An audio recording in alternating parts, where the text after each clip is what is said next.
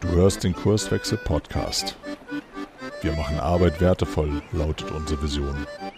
Im Podcast sprechen wir über lebendige Organisationen, den Weg dorthin und die Nutzung von modernen Arbeitsformen.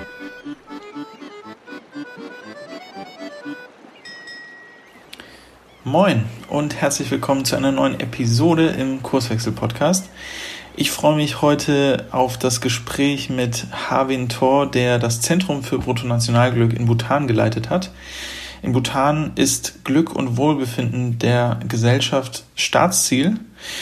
Und wir sprechen äh, im Podcast darüber, was ist eigentlich Bruttonationalglück?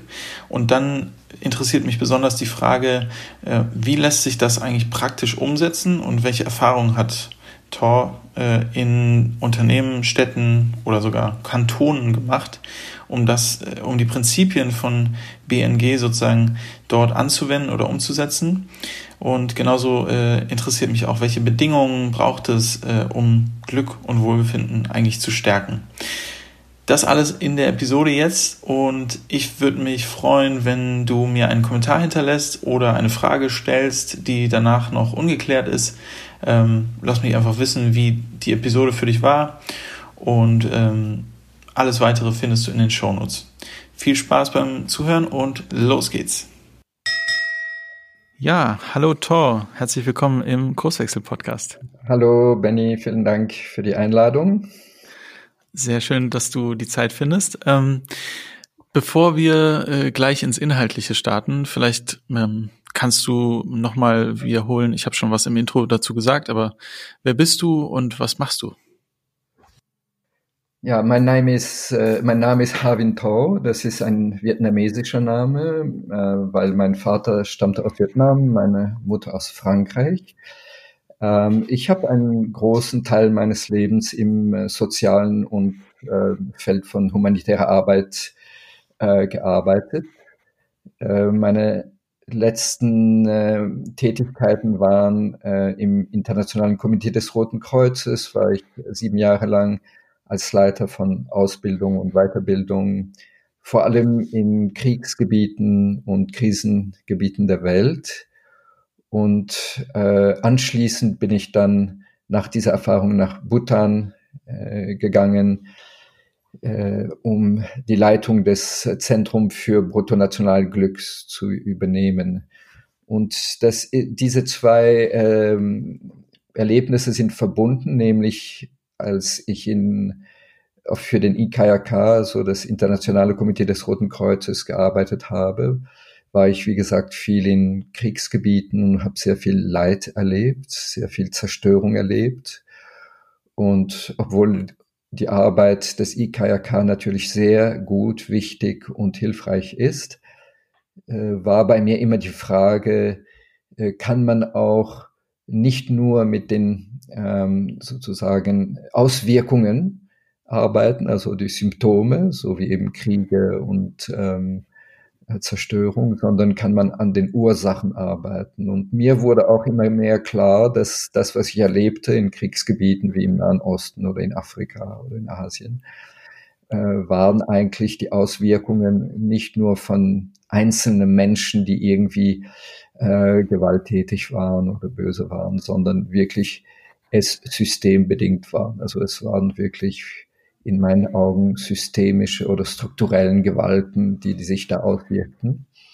Und so kam mir die Frage, könnte man eine Gesellschaft, könnte man Organisationen, könnte man Systeme anders gestalten, so dass sie eben mehr Glück und Wohlbefinden anstatt Leid und Zerstörung in die Welt bringen. Und so kam ich äh, dazu, mich für Bhutan zu interessieren. Das ja die, weil in Bhutan der Gedanke vom Bruttonationalglück zum ersten Mal formuliert wurde. Und mhm. dann hatte ich eben die Chance, äh, nach Bhutan äh, zu gehen und dort sieben Jahre die Leitung des Bruttonationalglückszentrums zu übernehmen. Und äh, jetzt bin ich seit 2018 wieder äh, mehr nach Europa zurückgekommen, also Europa, aber auch international tätig, wie in Vietnam zum Beispiel, aber auch viel in der Schweiz und in Deutschland. Und ich versuche eben das, was ich dort gelernt habe, in Bhutan gelernt habe, hier umzusetzen Ich habe ein, eine Stiftung begründet, das heißt äh, Eurasia Learning Institute for Happiness and Wellbeing, kurz ELI genannt, wo wir uns darum bemühen, eben in, ähm, in der Bildung, in der Wirtschaft, in Organisationen, aber auch in der Politik die Grundgedanken vom Bruttonationalglück äh, umzusetzen. Mhm. Außerdem äh, mhm. Bin ich äh, verheiratet seit 49 Jahren und habe mhm. Kinder und fünf Enkel. Das ist auch noch wichtig zu sagen, vielleicht. Sehr schön. Ähm, wir wollen ja heute, oder ich möchte gerne mit dir heute darüber sprechen, ähm, wie wir eigentlich die Erkenntnisse oder ähm, ja Eindrücke von dem Bruttonationalglück aus Bhutan auch praktisch umsetzen können und wie das besonders auch in der Wirtschaft und in Unternehmen äh, machbar ist, was wir davon sozusagen lernen können. Und äh, du hast ja schon Erfahrungen damit gesammelt. Ähm, jetzt aber nochmal äh, zurückgespult, also irgendwo muss, müssen wir erstmal anfangen. Wozu brauchen wir ein Bruttonationalglück? Ja, also Und was ist das genau? Mhm, ich möchte kurz etwas zur Geschichte vom Bruttonationalglück erzählen. Und zwar, diese Erzählung hört sich wie ein Märchen an, ist aber durchaus ähm, auch Wirklichkeit. Aber nun, ich glaube, dass in Märchen ja auch sehr oft äh, wichtige Weisheiten verborgen sind. Also in dem Fall ist mein Märchen aber eine, Gesch eine wahre Geschichte. Und zwar, mhm. es war einmal ein junger Prinz, der lebte in einem entfernten Königreich im Himalaya-Gebirge. Und als er 17 Jahre alt war, verstarb sein Vater, der alte König. Und der junge Prinz musste auf den Thron steigen. Damals war es noch eine absolute Monarchie, so dass der junge Prinz wusste, er hatte eigentlich äh, die Macht. Und dieser junge Prinz war weise genug zu wissen, dass er nicht wusste, was er tun sollte. Und schon die alten Griechen haben ja gesagt, die Weisheit fängt damit an, dass man weiß, dass man nicht weiß. Und eben dieser junge Prinz war weise in dem Sinn, dass er sich bewusst war, dass er nicht wusste, was er tun sollte. Und so wanderte er zwei Jahre lang durch sein Königreich, also wanderte im eigentlichen Sinn, weil damals, damals Anfang der 70er Jahren gab es ja kaum Straßen und äh, kaum Fahrzeuge in, in äh, Bhutan weil ich spreche ja von Bhutan. Und äh, der junge Prinz äh, verbra verbrachte viel Zeit damit, dass er zuhörte. Und er ging von Dorf zu Dorf, von Stadt zu Stadt und fragte den Leute, was erwartet mir, was erwartet ihr eigentlich von mir? Und dieses viele Zuhören ähm, war eine sehr wichtige Lehrzeit. Und ich glaube, das ist auch ein sehr bedeutsamer schon äh, Hinweis. Denn heutzutage denkt man oft, dass äh, ein, ein Leader, also ein, jemand, der in Führungsposition ist, ist jemand, der viel redet und den Leuten sagt, was sie tun sollen, was ja zum Teil stimmt, aber nur zum Teil. Denn zuhören können ist ja eine ganz wichtige Eigenschaft und dieser junge König hatte diese Eigenschaft sehr äh, entwickelt und konnte gut zuhören, so dass er nach zwei Jahren äh, versuchte zusammenzufassen, was wollen denn die Menschen von mir? Und als er mit seinen Ratgebern sprach, sagte er, das ist ja nicht so einfach, denn verschiedene Menschen wollen Verschiedenes, Jungen und Alten, Männer und Frauen, äh, Stadtleute und Bauern wie bringt man alles, äh, alle diese Wünsche in, zu einem gemeinsamen Nenner? Und dann mhm. merkte er, was eigentlich alle Menschen wollen. Alle Menschen möchten doch glücklich sein, möchten gern, dass ihre Familie, ihre Freunde glücklich sind und möchten gern äh, Leid äh, vermeiden. Und so sagte er, also sollte Glück sozusagen der, die, das Hauptziel meiner Regierung sein. Und dieser Gedanke, Glück im Mittelpunkt zu stellen, kann sehr naiv klingen, äh, etwas utopisch. Und doch ist es etwas, was eigentlich äh, sehr tiefgründig ist. Äh, nun war aber die Frage, wie setzt man das konkret um? Das ist ja ein ganz netter Gedanke, aber was macht dann man dann konkret damit als Regierung oder als mhm. Leitung von einem Unternehmen und so weiter? Und das war dann ein langer Weg, der eben in den 70er Jahren anfing und dann äh, über Jahrzehnten weiterentwickelt wurde. Für lange Zeit war das etwas, was ganz intern in Bhutan blieb. Kaum jemand wusste was davon. Und wenn man was davon hörte, hatte man das Gefühl, na ja, das ist irgendwie so eine Träumerei in einem kleinen zurückgelegenen Königreich in, im Himalaya. Und das änderte sich dann äh, in 2011 als äh, die königliche Regierung von Bhutan an, an der UNO einen Vorschlag macht, eine Resolution, äh, und sie hieß Happiness and Well-being towards a New Development Paradigm, also Glück und Wohlbefinden als neue Entwicklungsparadigma. Vielleicht muss man noch dazu sagen, im Voraus äh, sagen, dass äh, schon in den 70er Jahren äh, wurde mal äh, der junge König von einem Journalisten äh, so in, äh, spöttisch äh, gefragt in einem Interview, mhm. naja, was ist schon das Bruttoinlandsprodukt von Bhutan? Also damals sagte man eher Bruttonationalprodukt. Und der mhm. junge König antwortete, für mich ist Bruttonationalglück wichtiger als Bruttonationalprodukt. Und da wurde mhm. zum ersten Mal diese, dieser Begriff ausgesprochen. Und was bedeutet das? Das bedeutet etwas, was gleichzeitig sehr einfach ist, aber auch sehr komplex. Das Einfache ist zu sagen, was ist das Ziel der Entwicklung? Was ist der Ziel des Fortschrittes? Was ist das Ziel der Modernisierung und so weiter?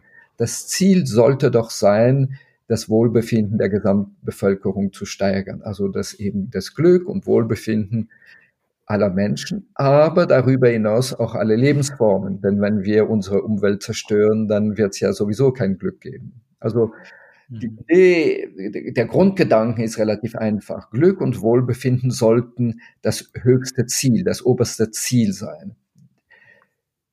Und alles andere, wie wirtschaftliche Entwicklung, technologische Entwicklung und so weiter und so weiter, sollten Mitteln zum Zweck sein und nicht mhm. für sich Ziele sein.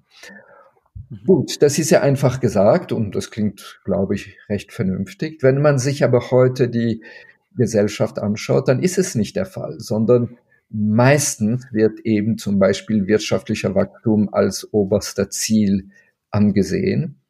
Und das drückt sich damit aus, dass wirtschaftlicher Wachstum, also PIB-Messungen, also äh, Bruttoinlandsprodukt-Messungen, äh, BIP, ähm, mhm. ist ja die, die Zahl, die am äh, stärksten, also am, am, am wichtigsten ähm, äh, angesehen wird als die wichtigste Zahl.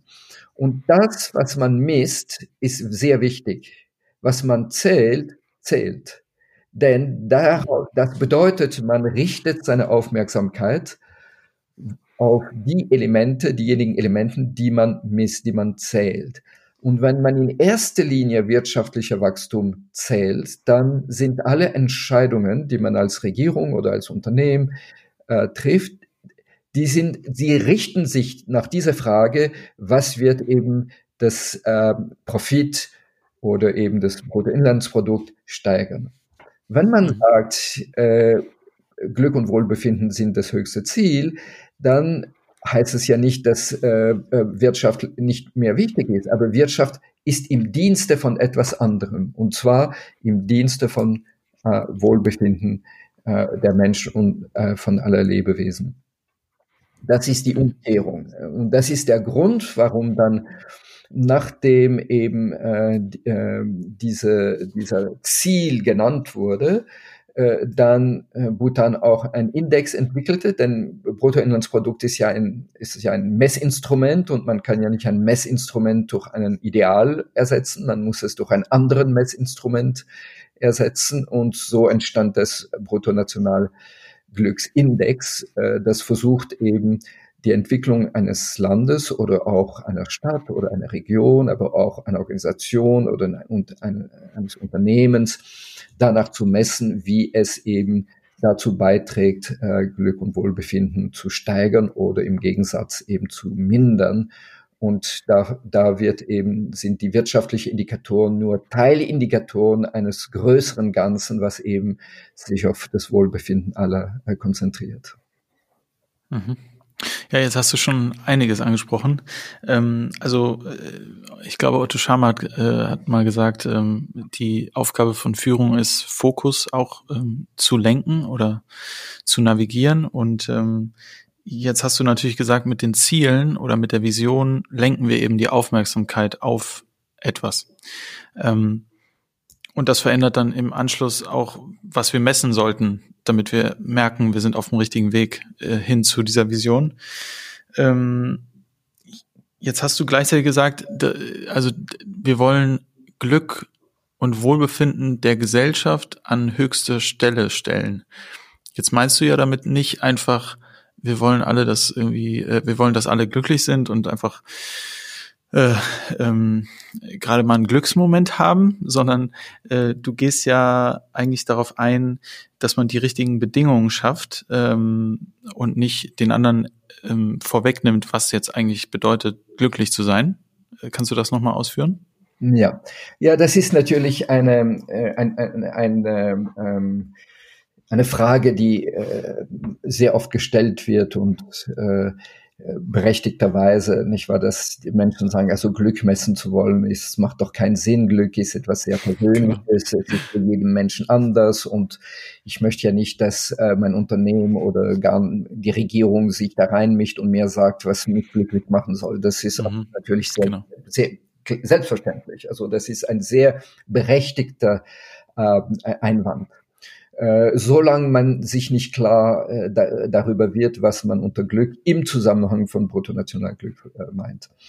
Äh, also in diesem Zusammenhang bedeutet Glück nicht, also es gibt zwei Grundbegriffe für Glück. Gell? Das eine ist äh, aus, dem, aus der klassischen Philosophie, aus der griechischen Philosophie. Das eine ist äh, Hedonismus, also das ist, äh, äh das hat mit Glückserlebnisse kurzfristige Glückselemente zu tun, wie zum Beispiel ein gutes Essen oder ein schöner Spaziergang oder irgend, also was mir halt gerade Spaß macht oder äh, mhm. das hat mehr mit Pleasure, mit mit Lust zu tun, nicht wahr? Und das ist mhm. ja selbstverständlich so, dass es äh, jedem Menschen äh, freistehen soll, was ihm Spaß macht, was er gerne macht, äh, was angenehm ist und wo er oder sie eben seine Freude findet. Und das sollte ja niemanden sozusagen von außen äh, äh, mhm. geleitet werden. Das ist selbstverständlich. Äh, und diese Glücksmomente sind selbstverständlich vorübergehend, kurzlebig, so wie unsere ähm, äh, Gefühle, ja, also jetzt äh, freudig sein oder traurig sein, das sind so vorübergehende Erlebnisse, die innerhalb von einem Tag mehrmals wechseln können und wo es natürlich keine soziale Aufgabe ist, sich da reinzumischen. Das ist eben Hedonia, also Hedonismus, also äh, angenehme Erlebnisse. Das andere ist, was die alten Griechen äh, Eudaimonia nannten, also äh, das kommt von Dämon. Dämon ist ja nicht ein Dämon, sondern es ist das, das wahre Selbst, das höchste, unser höchstes Potenzial. Und Eu bedeutet in Harmonie leben oder schön, Harmonie, Schönheit. Das heißt, in Harmonie leben mit seinem höchstes Potenzial sozusagen. Also ein gutes, sinnvolles, erfülltes Leben führen. Das ist Eudämonia. Mhm. Das ist das Glück, von dem wir reden, also nicht vorübergehende äh, äh, Empfindungen, das ist persönliche Verantwortung, sondern wir reden von zweierlei. Einerseits, was sind die äh, optimale Bedingungen, sozial, wirtschaftlich, politische, ökologische Bedingungen, die äh, den Menschen äh, ermöglichen, äh, möglich, ein gutes, erfülltes äh, Leben zu führen. Das ist der eine. Also es sind sozial, politisch, wirtschaftlich, ökologische Bedingungen. Äh, was der Mensch damit macht, liegt natürlich in der eigenen Freiheit.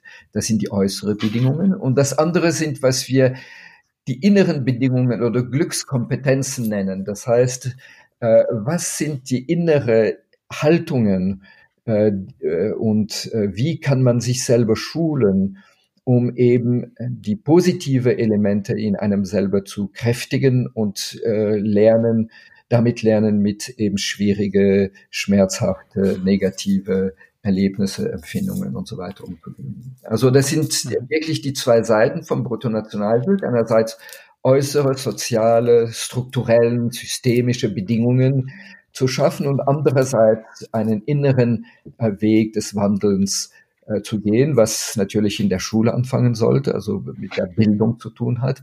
Wie kann man, wie kann der Mensch äh, sich selber stärken und so verwandeln und so äh, trainieren, möchte ich fast sagen, den Geist trainieren, so dass man eben die positiven Seiten in sich selber stärken kann und lernen kann, mit eben schwierigen Erlebnissen umzugehen. Mhm. Genau, also in deinem neueren Buch, äh, Der Glücksstandard, schreibst du ja davon, dass es äh, genau, also auch sozusagen die, der Kontakt mit dem eigentlichen wahren Selbst ist, auch Achtsamkeit und Körperwahrnehmung. Äh, du gibst sogar Übungen an die Hand, wie man genau diese Themen angeht, also die inneren Bedingungen. Und dann sagst du gleichzeitig, ist es eben auch die, die Selbstfürsorge äh, und die Fürsorge für den Planeten ähm, und für die sozialen und politischen Bedingungen. Ähm, mal, mal nochmal geguckt, nochmal ein bisschen reingezoomt bei Bruttonationalglück. Ähm, also, du hast gesagt, das Bruttoinlandsprodukt geht hoch, auch bei Dingen, ähm, die nicht unbedingt für die für das Gemeinwohl dienlich sind. Also ich habe irgendwann mal verstanden, dass wenn äh, ein großer Unfall auf der Autobahn ist, ähm, das BIP eigentlich steigt, obwohl vielleicht sogar Menschen gestorben sind, weil jetzt der Krankenwagen kommt, äh, vielleicht neue Autos gebaut werden, die dann später verkauft werden. Äh, das äh, Beerdigungsunternehmen kommt, die Straße wird abgesperrt, die Autos stehen im Stau, der, der, der Tank wird trotzdem ähm, gebraucht. Also so erstmal so ein verrücktes Beispiel, aber wir messen, also was wir am Ende des Jahres dann sagen, das BIP ist gesteigert, hat eigentlich nicht unbedingt eine qualitative Aussage darüber, ob wir jetzt eine ähm, gerechtere, äh, sozial miteinander bessere, ähm, ökologisch sinnvollere Gesellschaft sind. Und das ist sozusagen der, der, die Kehrtwende, auch bei dem Prinz, von dem du erzählt hast, und später dann König. Äh, das hat ihn da, da bewegt. Und dann wurde ja über Jahre hinweg ein System entwickelt, auch ein, ein Messsystem, ähm, auch gewisse Grundannahmen, Grundsäulen, auf dem dann dieses Gesamtkonzept Bruttonationalglück steht. Ähm, äh, möchtest du dazu noch mal was sagen? Ja, also das, das, was du erwähnt hast, ist natürlich äh, ganz wichtig. Das sind zwei Elemente dabei hervorzuheben äh, mit dem und mit der Unzulänglichkeit vom Bruttoinlandsprodukt. Das eine ist, wie du gesagt hast, ähm, äh, wenn etwas geschieht, äh, was das Bruttoinlandsprodukt steigt, kann es entweder positive oder negative Auswirkungen haben. Äh, aber die Steigerung des Bruttoinlandsprodukts an für sich sagt nichts aus darüber, ob es eben positive oder negative Auswirkungen hat. Also was ich sagen will damit ist zum Beispiel, wenn es mehr Kriege gibt, dann sind die Länder, die äh, Waffen herstellen, äh, mhm. haben natürlich Gelegenheit, mehr Waffen zu verkaufen und ihr Bruttoinlandsprodukt steigt. Das ist der Fall für mhm. Deutschland, mhm. Frankreich, Amerika, Israel und so weiter und so weiter, nicht wahr? Aber wir wissen trotzdem, dass Kriege an für sich etwas, was das Wohlbefinden der Menschheit äh, sehr äh, schadet. Aber wenn man zum Beispiel mehr in Erziehung und, äh, und äh, Gesundheitswesen investiert äh, und dass das gut gemacht wird. Das kann auch das Bruttoinlandsprodukt steigern, aber die Konsequenzen sind positiv. Also es ist so, das Bruttoinlandsprodukt kann entweder, äh, die Steigerung kann entweder positiv oder negativ sein, aber das kann man nicht ersehen von dem Brutto, von der Steigerung allein. Man muss das dann genau, ja. können, was ja allgemein nicht gemacht wird. Andere, genau. Das ist die eine Seite. Die andere Seite ist sehr vieles, was nicht gemessen wird, äh, hat, ist sehr wichtig für unser Wohlbefinden. Also sagen wir mal ein anderes Beispiel. Äh, wenn äh, ich mir Zeit nehme, um einen Freund zuzuhören, der Sorgen hat, äh, das ist vom äh, PIB, also vom Bruttoinlandsprodukt aus gesehen, Zeitverlust, weil ich nicht arbeite und daher äh, nichts produziere. Für meinen Freund ist es aber wichtig und vielleicht ist es auch für mich wichtig und unsere Freundschaft wird, wird gestärkt und äh, das für uns beide äh, kann es vielleicht unseren Wohlbefinden steigern. Hat mein äh, habe ich aber keine Freunde, wenn ich ein Problem habe, muss ich unbedingt einen Psychologe oder einen Psychotherapeut äh, besuchen und ich muss oder sie dafür zahlen. Das ist für Bruttoinlandsprodukt besser, wenn ich keine Freunde habe. Aber für mich ist es besser, wenn ich Freunde habe. Das ist selbstverständlich. Gell? Mhm. Genauso, wenn äh, eine Familie sich entscheidet, etwas weniger zu arbeiten, um mehr Zeit für die Kinder zu haben, für, für, für Inlandsprodukte ist es schlecht, für die Familie aber wahrscheinlich gut. und so weiter und so weiter. Man könnte das also ins Unendliche weiter. Äh, äh, aber das sind die zwei Elemente, ja. Bruttoinlandsprodukt allein. Äh, einerseits misst als positiv Elemente die eigentlich negativ sind im Sinn vom, vom, vom Glück und Wohlbefinden und vergisst zu mhm. messen viele, viele Elemente, die sehr wichtig sind für das Wohlbefinden, aber dadurch, dass sie nicht mit finanziellen Transaktionen verbunden sind, eben und äh, nicht gemessen werden, vergessen werden. Und das heißt, man muss beides tun. Man muss unterscheiden bei Steigerung vom Inlandsprodukt, äh, Bruttoinlandsprodukt, ob die Konsequenzen positiv oder negativ sind. Also man müsste anders beurteilen, auf was man hergestellt hat, wie zum Beispiel Waffen, äh, Waffen sind oder Medikamente sind. Das sollte nicht gleich bewertet werden. Und andererseits müsste man mit einbeziehen, zum Beispiel die Zeit, die verwendet wird für äh, sozial wichtige Tätigkeiten, die aber nicht mit äh, wirtschaftliche Transaktionen zu tun haben. Mhm. Das ist, äh, das sind zwei Elemente, die uns äh, helfen zu verstehen, warum wir ein ähm, ganzheitlicherer Messsystem brauchen, als das äh, Bruttoinlandsprodukt ist. Und um das zu tun, haben wir, wie du es kurz erwähnt hast, erst einmal ein, äh, vier Säulen also die vier Säulen vom mhm. Bruttoinlandsprodukt, äh, vom Bruttonationalglück. Ähm, die erste Säule ist äh, ökologische Säule, also alle äh, Handlungen, Tätigkeiten, äh, Entscheidungen sollten gemessen werden nach ihrer Wirkung auf äh, Umwelt und Planeten. Äh, denn das ist ja die, die Grundlage alles Lebens und aller Gesellschaft und äh, aller Lebensformen. So, das heißt, alle Tätigkeiten, die äh, Umwelt, Natur und Planeten schädigen, sollten als Minus gerechnet werden, auch wenn sie Profit bringen. Äh, mhm. Gegen alle Tätigkeiten und Handlungen und Entscheidungen, die das, den, die Gesundheit des Planeten steigern sollten, als Plus gerechnet werden, auch wenn sie wenig mhm. bringen. Wenn man das mhm. tun würde, würde man zum Beispiel sehen, dass biologische oder biologisch-dynamische Landwirtschaft im Grunde genommen viel, viel billiger ist als, ähm, äh, als industrielle, industrielle. Äh, Landwirtschaft. Nicht wahr? Die scheinbar billiger ist, aber nur weil man es falsch rechnet. Mhm. So, die erste Säule ist eben Umwelt und Planeten. Die zweite Säule ist äh, äh, Kultur. Und äh, es ist ja so, dass im modernen, in der modernen Gesellschaft ist Kultur so eine Art Subsystem vom Wirtschaftssystem. Und deswegen mhm. ist die Tendenz, dass die Kultur sich ver also ärmer wird, weil nur der Teil des, der Kultur, die Geld bringt, wird wirklich äh, geschätzt. Aber nicht wahr? Aber unter Kultur verstehe ich sowohl Wissenschaft und Forschung wie auch äh, Kunst und Kreativität und so weiter, aber auch Spiritualität. Und diese drei Elemente, äh, Kunst, äh, Wissenschaft und Spiritualität, sind ja wirklich äh, der Ort sozusagen, wo der, die, Mensch, die Menschen ihre Kreativität, ihre ja, sich weiterentwickeln, äh, innovieren, also äh, dass Innovation herkommt und mhm. auch letzten Endes äh, die ganze Lebensfreude herkommt. Ja. Ähm, und äh, das sollte wirklich als ein selbstständiges Gebiet geschätzt werden und auch bewertet werden und nicht als ein Subsystem der Wirtschaft. Und das Dritte ist eben schon Wirtschaft, weil das natürlich eine große Rolle spielt. Äh, wir müssen ja sicher sein, dass die berechtigten Bedürfnisse der Menschen ähm, gerecht, also äh, befriedigt werden können. Und dafür brauchen wir natürlich eine, eine gute und starke Wirtschaft.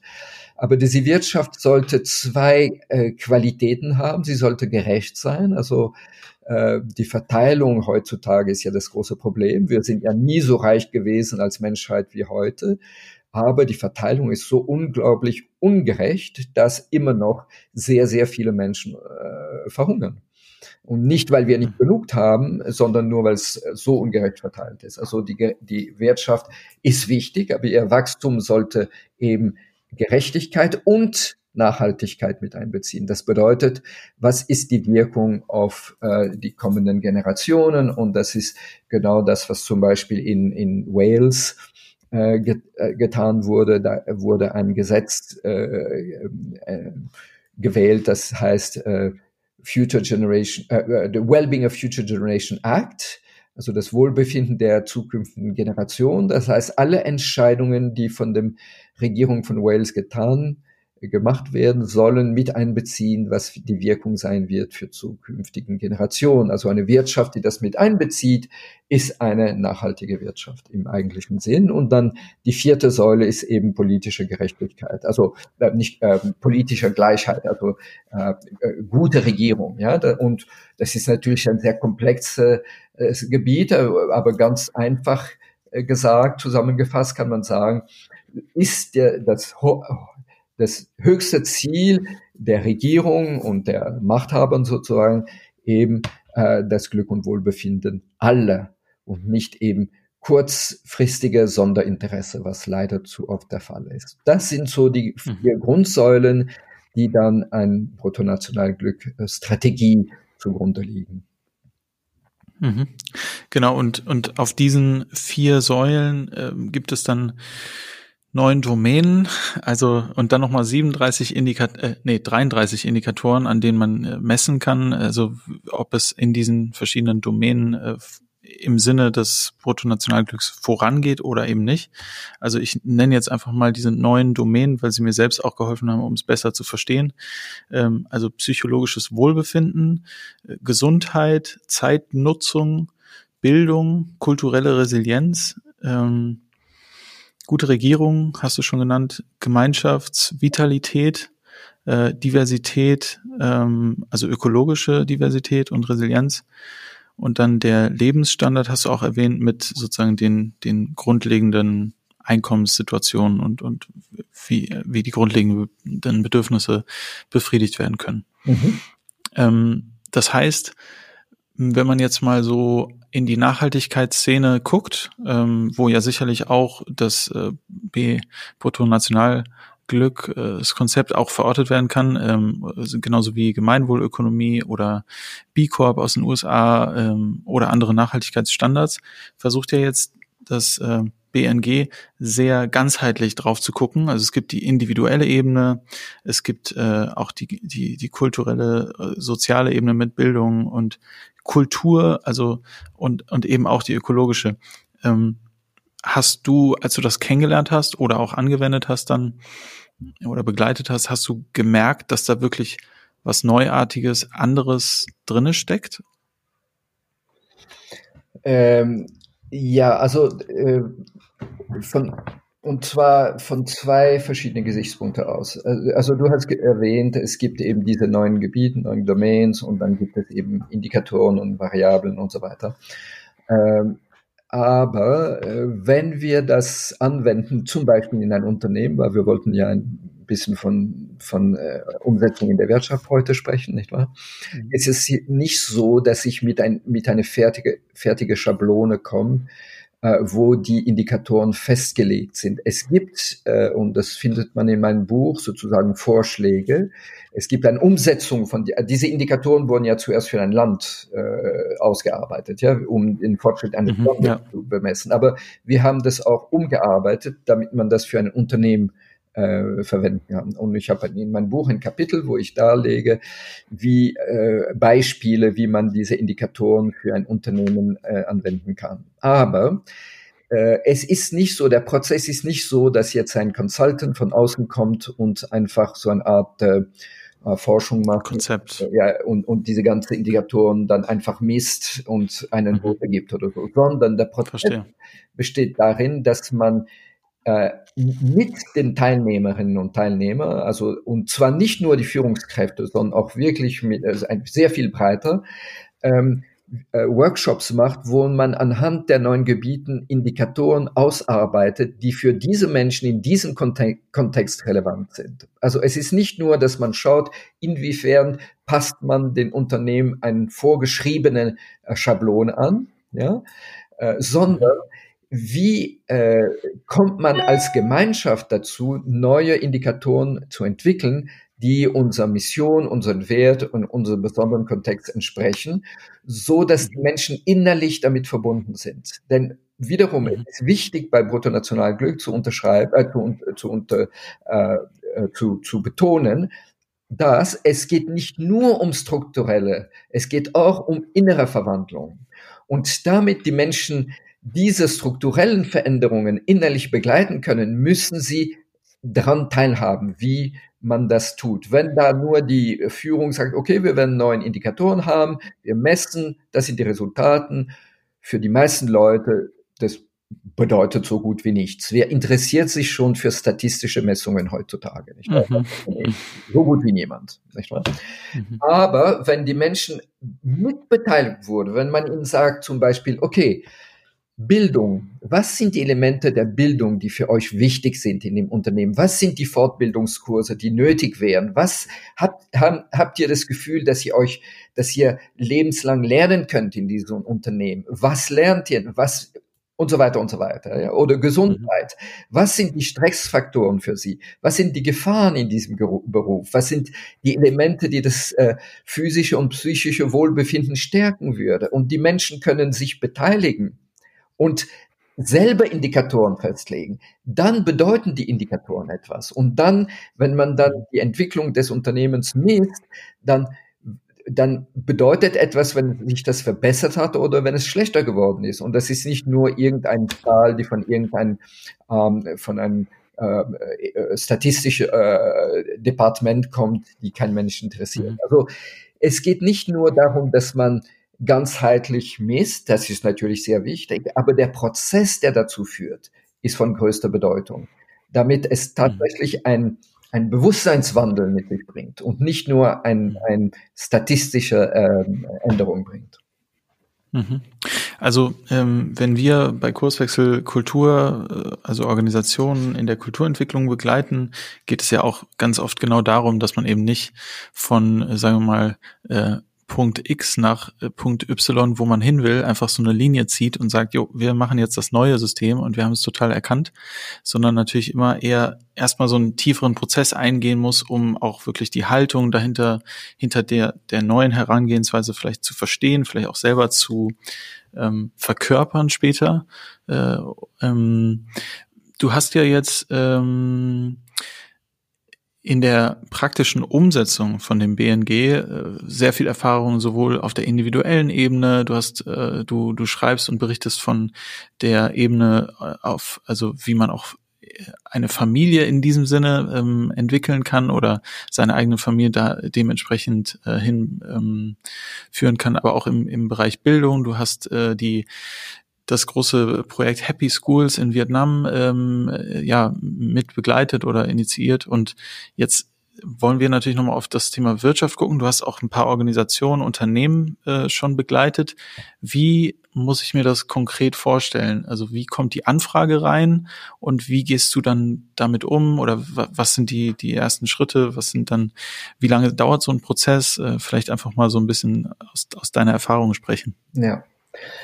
Ja, also äh, es war ja immer so, dass die Anfrage an mir gekommen sind. Also ich, ich bin nicht, ich habe nicht versucht, irgendwie Klienten zu suchen oder habe nicht. Du hast keine Kaltakquise gemacht. Nee, nee keine Marketingkampagne oder so, sondern es waren immer Anfragen, die, die zu mir gekommen sind. Äh, und das hing mhm. damit zusammen, dass ich das äh, Zentrum für Bruttonationalglück leitete. Also daher Leute, die sich dafür interessiert haben, haben sich an uns gewendet.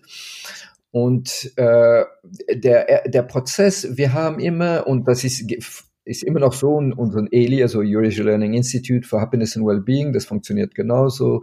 Wenn wir eine Anfrage bekommen, verwenden wir eine Zeit immer, um, um äh, uns gegenseitig kennenzulernen, da, weil wir uns sicher sein wollen, dass es nicht so eine Art Greenwashing oder sowas ist, also irgendwie so eine Marketingkampagne ist von irgendeinem mhm. Unternehmen, was irgendwie seinen Ruf verbessern soll, möchte, aber nicht mhm. eine echte mhm. Verwandlung durchmachen will. Und wir machen das bewusst immer kostenfrei, damit äh, nicht da schon eine finanzielle Transaktion entsteht, sondern dass man äh, ich habe zum Beispiel mit, mit einer großen Energiefirma in, in, in Thailand drei Monate lang ähm, ohne, also ohne, ohne etwas zu, äh, zu bekommen, äh, eine Vorarbeit geleistet, weil ich sicher, ich wollte nicht in einer Abhängigkeitssituation sein, weil irgendwie die zahlen gut, also ist dann schwer Nein zu sagen oder so, ja, sondern es ist wirklich auf der Ebene, dass man wirklich äh, Gespräche führt, dass man ähm, verschiedene Leute begegnet, dass man versteht, wie das Unternehmen äh, funktioniert und dass man spürt, mhm. ja, das ist ein echter Wille. Gut, das mhm. ist die Voraussetzung. Dann, wenn man spürt, von beiden Seiten ist, dann, ist der Wille da. Also wir stellen auch sehr genau dar, was wir vorhaben und die müssen das wirklich wollen. Und wenn das dann soweit ist, dass man sagt, ja, wir sind einverstanden und wir unterschreiben einen Vertrag, dass wir zusammenarbeiten werden.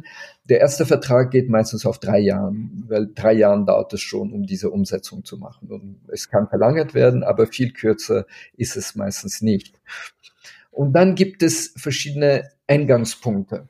Und die können entweder äh, man kann entweder mit dem einen oder mit dem anderen oder gleichzeitig äh, diese äh, Ansätze nehmen. Und ich habe Erfahrungen gemacht mit verschiedensten Ansätzen. Also ich sag mal die drei Gebiete, die, äh, die in Frage kommen und die Reihenfolge ist offen.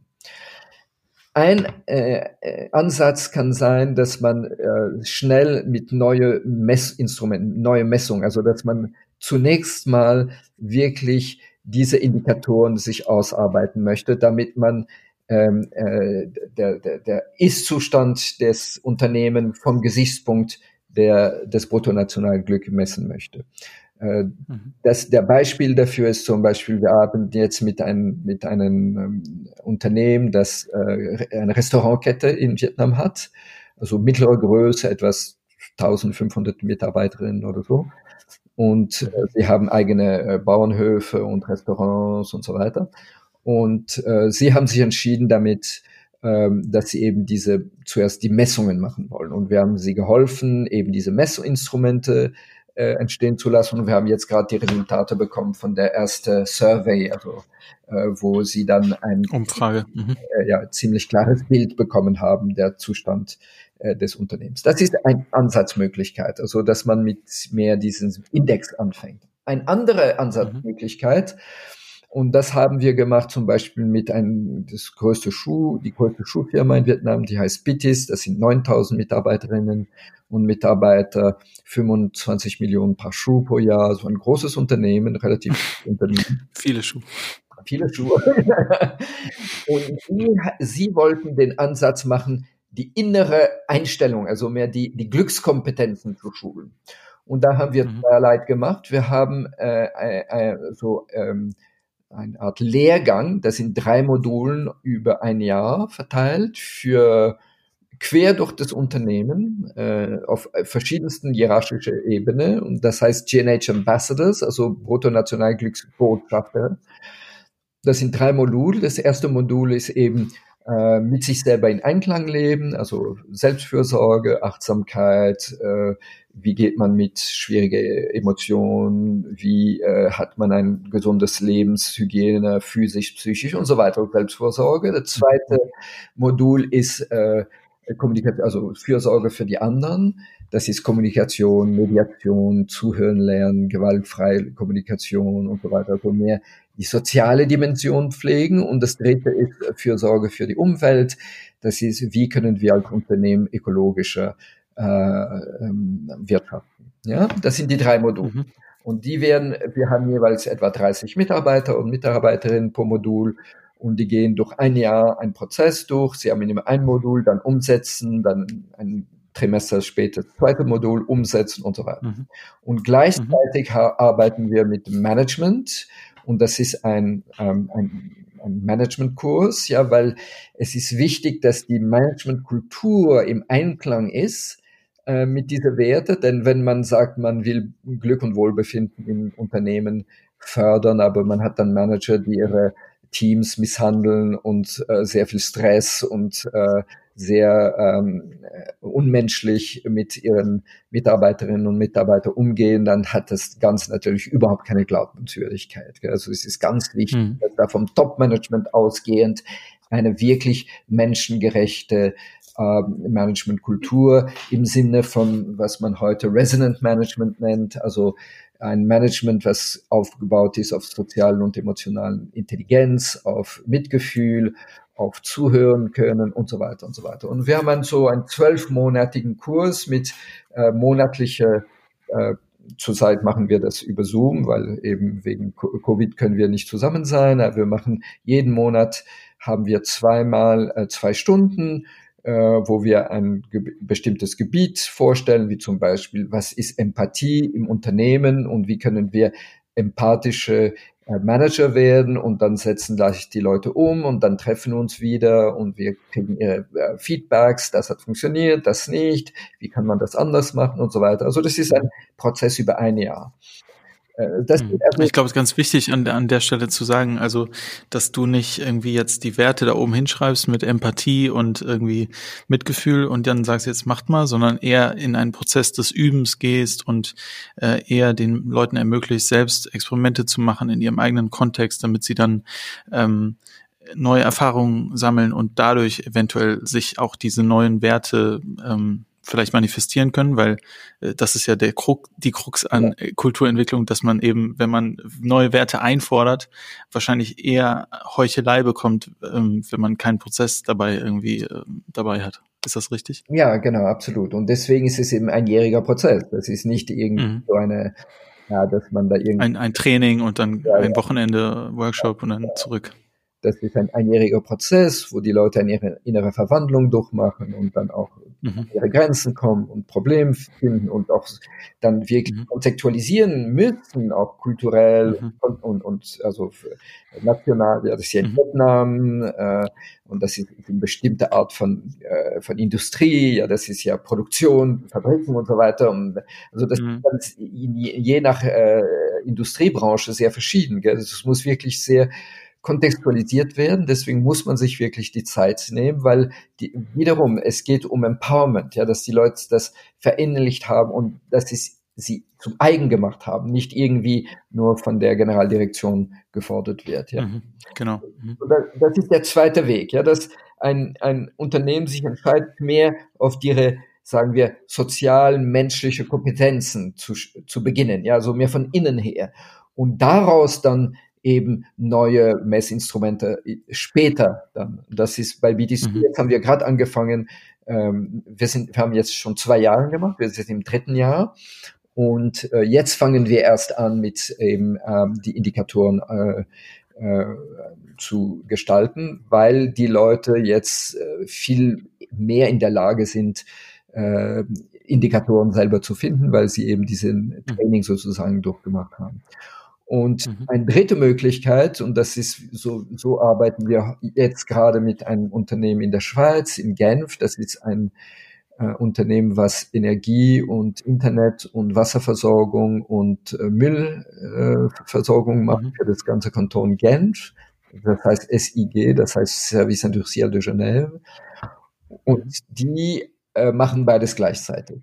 Also die einerseits, wir haben mit der Management School an der Genfer Uni ein einjähriger Kurs aufgemacht und sie schicken ihre Managers an diesen Kurs an der Uni, die wir dann geben. Und gleichzeitig arbeiten wir mit der Generaldirektion an eben Messinstrumente und äh, Strukturen, Änderungen und so. Also die haben sich entschieden, beides gleichzeitig zu machen. Also und das sind drei, die drei Möglichkeiten. Entweder zuerst das Strukturelle und dann aus der Neustruktur heraus sehen, wie man dann die innere Haltung allmählich äh, weiterentwickelt oder man fängt von innen her sozusagen, also zuerst wirklich mehr sozial, emotionalen Kompetenzen und so weiter zu entwickeln und die Managementkultur zu ändern oder man macht, man macht beides gleichzeitig. Und in alle drei Fälle äh, dauert der Prozess etwa drei Jahre, bis das so ähm, sozusagen im Unternehmen eine neue, eine neue Gestaltung, neue Kultur sich äh, wirklich ähm, also äh, installiert hat sozusagen. Mhm. Ja, verstehe. Ähm, in deinem Buch schreibst du davon, dass äh, zwei Punkte auf diesem Weg dann sichtbar werden. Also einmal äh, sagst du, wird äh, das Stakeholder-Wohl, also nicht das Shareholder-Wohl, sondern das Stakeholder-Wohl äh, kommt mehr in den Fokus oder man hat es mehr im Auge. Und ähm, zur anderen äh, Seite sagst du, es gibt ähm, die, die Frage, wie, wie kann eigentlich die Vision und Mission des Unternehmens aus Sicht dieses neuen ökonomischen Paradigmas, nämlich BNG, ähm, definiert werden? Und ähm, also genau, da sprichst du ja auch über B. Grimm aus Thailand, äh, ja. eben dieser relativ großen ähm, industriellen Firma, habe ich richtig verstanden, glaube ich. Ja. Ähm, wie, wie, wie, ähm, jetzt hast du es schon so ein bisschen angedeutet, aber wie, wie funktioniert das, dass ihr da eine neue Vision entwickelt habt und du dir ähm, jetzt gerade sicher sein kannst, Frage, bist du dir sicher, dass ähm, das nicht nur so ein, so ein Slogan bleibt, sondern dass es tatsächlich in die Umsetzung kommt und auch irgendwie von den Mitarbeitern dann im Endeffekt in der Wertschöpfung berücksichtigt wird oder vielleicht sogar zu einem Art Mindset-Shift äh, gekommen ist. Ähm, wie, wie, wie guckst du da drauf? Ja, auch das ist ein interessantes ähm, Beispiel. Bei Big Rim war das so, dass äh, das war der äh, Inhaber eigentlich, weil das war, als ich anfing bei Big Rim, war es noch eine, eine, ein Familienunternehmen. Inzwischen ist es an der Börse gegangen, aber das war noch ein Familienunternehmen. Und diese Familie, also der Inhaber und seine Tochter, die waren auch die, Präs er war der Präsident und sie war die äh, HR-Direktorin des Gesamtkonzerns äh, das war ihr Anliegen, äh, Bruttonationalglück in ihre Firma, in ihre Familienfirma sozusagen einzuführen. Also man muss sich das als eine sehr große Firma vorstellen. Ja, das sind so äh, etwa zwei Milliarden Dollar Umsatz oder so. Das ist, äh, die haben Energie und Transport. Bisschen größer. ja, ja, und Hotels und alles Mögliche. Das ist eine sehr, sehr große Firma. Und, äh, und äh, und sie sind von der Mission ausgegangen, weil äh, es war, für sie war es wichtig, dass sie sich, dass die Vision und Mission geklärt wird und dann von dieser Vision und Mission her dann sozusagen herzuleiten eben die Messinstrumente, die Indikatoren, äh, die Managementkultur und so weiter und so weiter. Also das geht sogar von, von oben top down, ja. Äh, mhm, weil genau. sie als Inhaber eben äh, es ihnen an Herzen lag, dass sie eine Mission und Vision hatten, die, die es ihre eigenen Werte wirklich äh, entsprach. Äh, wogegen bei Bitis zum Beispiel haben wir noch überhaupt nicht mit der Vision und Mission gearbeitet, sondern wir, sondern wir sagen, wir arbeiten äh, sozusagen bottom-up. Ja? Wir arbeiten mit der Mitarbeiterschaft, wir arbeiten mit den Managers und so weiter. Und daraus hoffen wir, dass nach drei Jahren eine neue Vision und Mission sich sozusagen herauskristallisieren wird, so emerge. Mhm. Ja? Also nicht zuerst die Mission äh, festlegen und mhm. versuchen, das umzusetzen, sondern wirklich von innen her sozusagen ein Porträt machen und daraus sehen, okay, wie können wir daraus unsere Mission und Vision neu, neu formulieren. Sie haben natürlich eine, mhm. äh, äh, die ist, hat nicht so viel zu tun mit BNG zu sein. Also, wie gesagt, man kann zwei Wege gehen. Ich glaube, am besten ist, wenn die zwei Wege gleichzeitig gemacht werden. Ja, denn mhm. nur Top-Down funktioniert nicht, weil die Gefahr ist, dass die Mitarbeiterschaft dann eigentlich nicht viel damit zu tun hat. Das ist irgendeine Idee, die vom von dem Direktoren kommt und so, aber das hat nicht viel mit mir zu tun. Oder es wird mhm. auch erzwungen und das hat man ja nicht so gern. Äh, also nur Top-Down ist nicht so sinnvoll, aber nur Bottom-Up funktioniert es auch nicht, denn im letzten Endes muss ja das Top-Management das wollen. Wenn äh, mhm. man noch die besten Ideen und, und äh, ähm, Impulse hat, wenn das Top-Management aber letzten Endes sagt, gut, okay Leute, sehr schön, alles nett, aber jetzt geht es darum, mehr Profit zu machen, dann geht alles verloren. Also dann, man muss mhm. in meinen Augen wirklich den richtigen Gleichgewicht haben zwischen Top-Down und Bottom-Up, damit es wirklich erfolgreich werden kann und damit es eben, ähm, was du an, angedeutet hast, nicht nur eben ein Slogan ist oder in irgendwo so eine Marketingkampagne, sondern dass es wirklich ein Kulturwandel im Unternehmen ist, bringt. Wichtig ist dabei, dass man, und das hat man bei BTs gesehen, dass man, wenn man anfängt, wo man mir sehr grundlegende Sachen anfängt, aber gleich auch sehr konkrete Sachen macht, damit die Menschen mhm. erleben, es hat eine Wirkung auf meinem Alltag. Sonst, wenn wir mhm. zu lang abstrakt bleiben, also zum Beispiel Bittes, das sind, sind ja die meisten Angestellten sind ja in der Produktion tätig. Das sind Leute, die nicht sehr gebildet sind, äh, vor allem Frauen, äh, sie kommen aus dem Land, es ist bei den meisten die erste industrielle Arbeit, auch in, das erste Mal, dass sie Angestellte sind und wenn man ihnen kommt, mhm. große Managementkonzepte oder äh, das hat nichts mit ihrem Alltag zu tun. Aber mhm. wir haben eine Anzahl, wir haben also, ähm, wie heißt es, äh, Surveys gemacht, also so Umfragen. Umfragen gemacht. Was sind die Probleme, die sie in den Alltag finden? Äh, also was sie belastet. Und wir haben versucht, konkret anhand der neuen Gebiete äh, Lösungen zu finden. Zum Beispiel, wir haben gesehen, sehr viele dieser Frauen sind fast alle junge Mütter. Sie haben Schwierigkeiten, wie sie Arbeit und Familie in Gleichgewicht bringen. Und äh, sie haben wenig Ahnung, was, wie sie mit ihren Kindern umgehen sollten, weil sie sind nicht mehr am Land, wo sie eben traditionelle Erziehung hatten. Sie sind jetzt in der Stadt und die Umstände sind ganz anders. Und es ist sehr schwer für sie, ähm, äh, äh, gute Lösungen zu finden. Also wir haben einen Kurs angeb angeboten über äh, Früherziehung.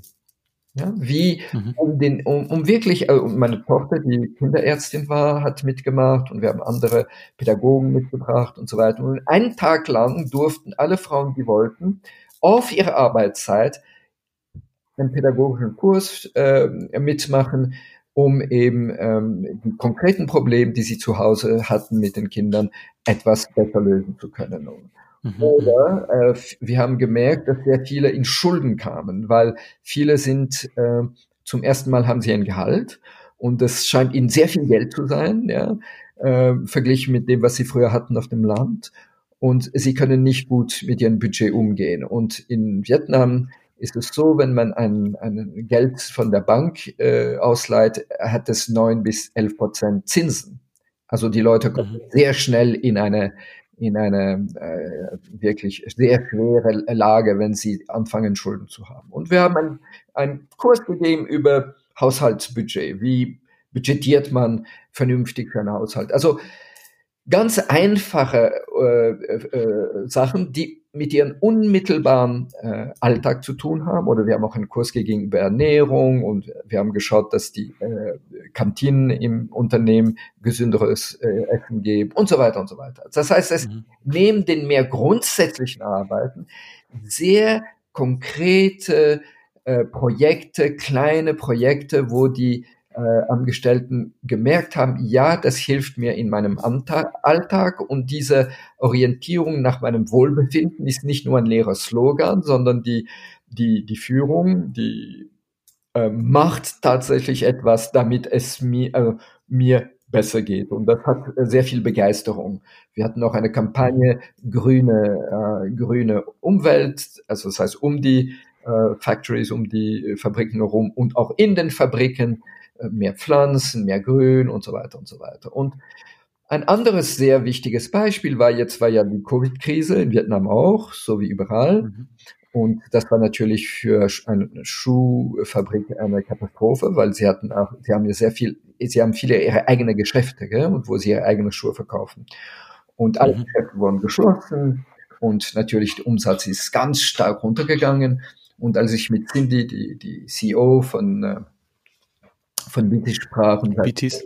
Von, von Bitis, Entschuldigung, äh, sprach mhm. und habe gesagt, okay, was, was wird jetzt die Priorität sein in der Covid-Zeit?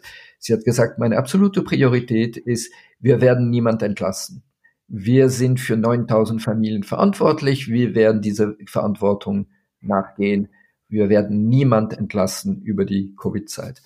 Und mhm. wenn die Mitarbeiterschaft so etwas hört und sieht, dann wissen die, Glück und Wohlbefinden ist nicht nur so ein leeres Konzept. Das heißt, da ist mhm. jemand da, der dessen ähm, äh, der, der, äh, äh, und, und diese Person, die CEO in dem Fall, nicht wahr, hat das Wohlbefinden ihrer Mitarbeiterinnen und Mitarbeiter und deren Familie ist wirklich ein Herzensanliegen. Und dann ist so was wie ein GNH-Projekt äh, überzeugend.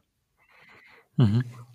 Ja, ja, spannend. Ähm, also, wo du so vom Prozess gesprochen hast, äh, erinnert es mich auch an, an unsere Herangehensweise mit der Agile Strategy Map, wo wir eben auch gemeinsam eben an der Vision ähm, arbeiten und dann gucken, ähm, zusammen erarbeiten, was sind das eigentlich für ähm, Erfolgsfaktoren, die dahin führen würden oder dahin wirken würden und, und äh, gemeinsam mit den Leuten das entwickeln und dass das dann natürlich ganz anders getragen wird, als wenn es, sage ich mal, top-down äh, eingeführt wird oder irgendwelche Maßnahmen gleich umgesetzt.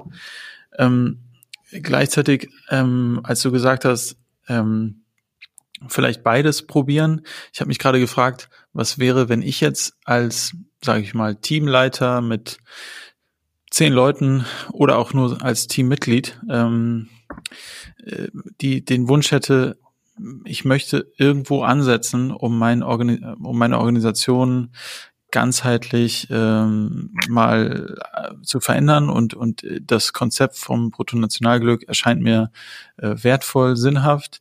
Ähm, Wäre wär das auch eine Möglichkeit, die denkbar wäre? Also ähm, es ist so, wir haben ja diesen einjährigen Kurs äh, an der Genfer Uni über, äh, also Management School über Bruttonationalglück und da sind zum Teil Leute, die eben aus äh, Unternehmen kommen, die das als ganzes Unternehmen tun wollen, also das wie zum Beispiel dieses Service Industriel de Genève. Mhm. Äh, und dann ist es eben so, wie ich es dargestellt habe. Aber wir haben auch Teilnehmerinnen und Teilnehmer, die in Unternehmen sind, die nicht äh, als ganzes Unternehmen das tun wollen. Und äh, dann helfen wir sie eben in ihrem unmittelbaren Umfeld, zum Beispiel als Teamleader, als Manager von einem bestimmten Department mhm. und so weiter, das umzusetzen. Und das ist durchaus machbar, hat natürlich nicht die gleiche Wirkung, aber mhm. was es möglich macht, ist, dass so ein Team äh, dann sozusagen, wenn die anderen äh, Mitarbeiterinnen und Mitarbeiter bemerken, aha, es, es ist irgendwie anders in diesem Team. Ja? Die Arbeitsweise anders, die Qualität der mhm. Beziehung ist anders, es ist mehr Freude an der Arbeit, da mehr Begeisterung, es ist weniger Turnover und so weiter. Das kann dann eine gewisse Ansteckung äh, machen und, und, und mhm. dann auch Wirkungen haben, was wir auch da in einige von den Unternehmen, äh, die das so gemacht haben, auch gesehen haben, dass dann zum Beispiel im nächsten Jahr dann andere von dem gleichen Unternehmen den Kurs mitgemacht haben, weil die gesagt haben, ja, das möchten wir auch äh, umsetzen können. Mhm. Ja, okay. Ähm, ich, ich gucke so ein bisschen auf die Uhr und, und wir, wir machen gleich äh, einen Schlusspunkt. Ähm, ich wollte nochmal zurückschauen. Also wir haben uns ja vor fünf Jahren kennengelernt, als ich dann fertig mit dem Bachelor war und ich irgendwie das Bedürfnis hatte, ich brauche mal eine Auszeit oder auch Zeit für Neuausrichtung. Ähm, und ich habe in meinem Bekanntenkreis an der Uni rumgefragt, äh, gibt es jemand, der irgendwie so eine Art Retreat oder Meditationsseminar äh, kennt? Und dann kam ich ähm, über eine Freundin, ähm, die Jakova, zum Chandola Retreat in den Schweizer Bergen, das du seit ein paar Jahren leitest, zusammen auch mit deiner Frau noch äh, mit einer anderen Lama, äh, Lama Irene. Und ähm, also du, du bist ja selber, selber auch sozusagen buddhistischer Lehrer ähm, oder Achtsamkeitspraktiker.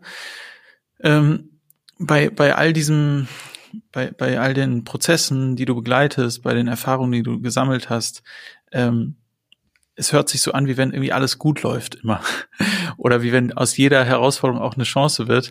Ähm, aber mich würde auch nochmal interessieren, wo klappt es nicht oder wo kommst, wo bist du auch selbst an Grenzen gestoßen, trotz aller Achtsamkeit, trotz allen Prozessfähigkeiten, Moderationsfähigkeiten, die du äh, schon hast? Ähm, ich bin mir nicht ganz im Klaren, was der Zusammenhang ist. Äh, du hast einerseits gesprochen von den Shondaland Retreats und von eben unseren Achtsamkeitsretreats, äh, die mhm. ich als, tatsächlich als buddhistischer Lehrer mache. Und das ist einerseits meine, einer Seite meine Tätigkeit.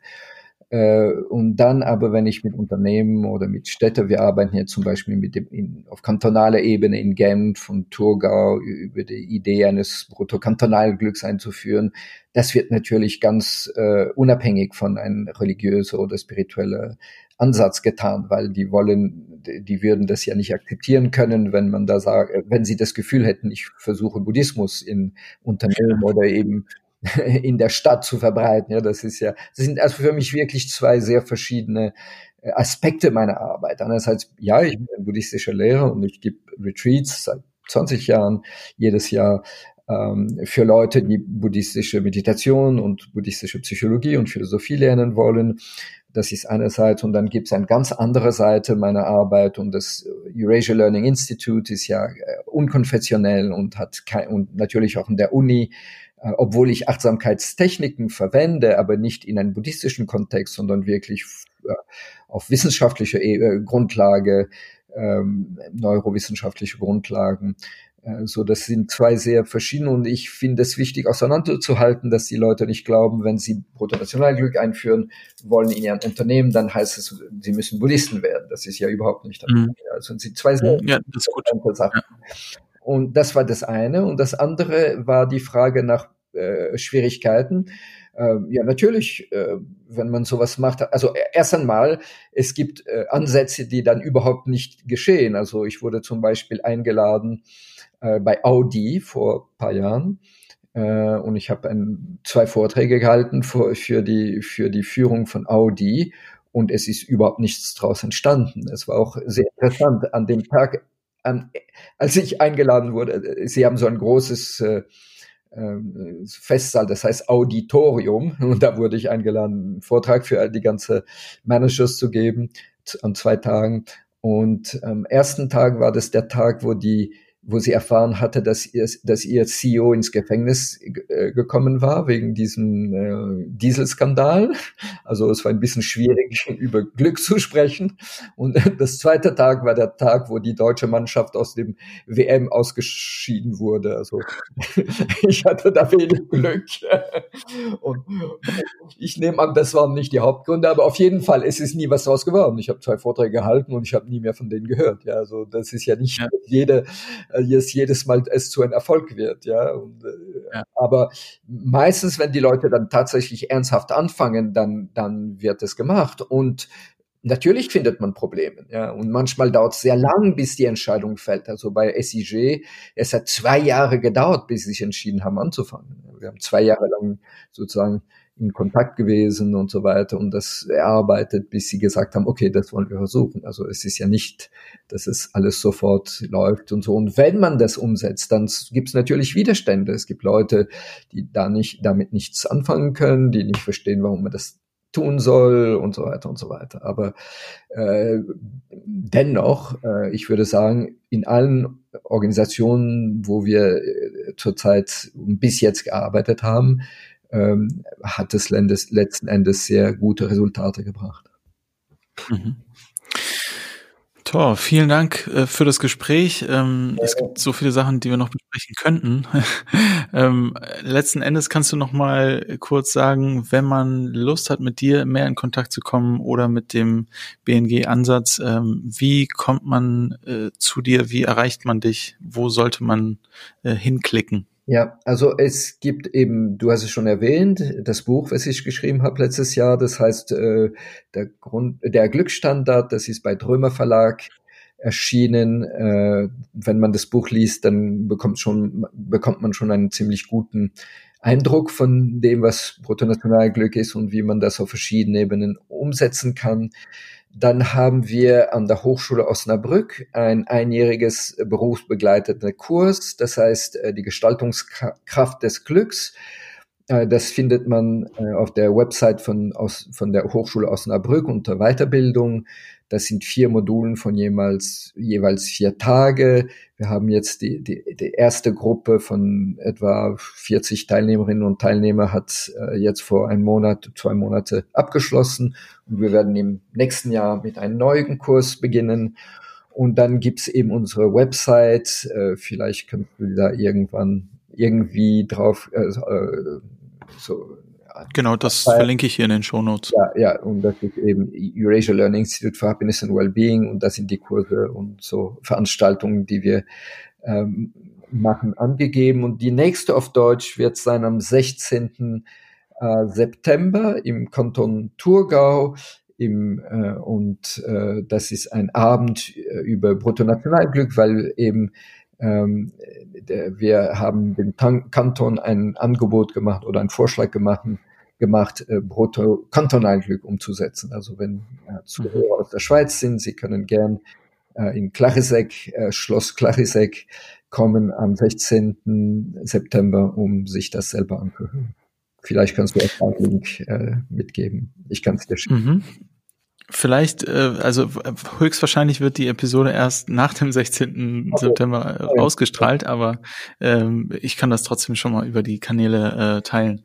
Ja, ähm, ich bin gespannt auf die weitere Entwicklung. Ich äh, bin eigentlich seit 2015, als ich das ganze Konzept und auch dich kennengelernt habe, äh, sehr begeistert ähm, und so besonders begeistert ähm, von der ähm, von dem Überblick, also so wo, also das ist einfach eine eine, eine Ebene gibt, äh, wo es mich betrifft und individuell und auch, wo ich mich selber schulen und üben kann, äh, eigene Glückskompetenz zu entwickeln und auf mich selbst Acht zu geben und eben dann ganz viele Bedingungen außen, wo man auch hingucken kann. Und ähm, ich finde es ähm, ganz besonders, dein Engagement äh, und bin auch sehr inspiriert, dass du in dem Buch eben ganz konkret schreibst, äh, wo, äh, wo und wie du angesetzt hast, das in ein Unternehmen reinzubringen.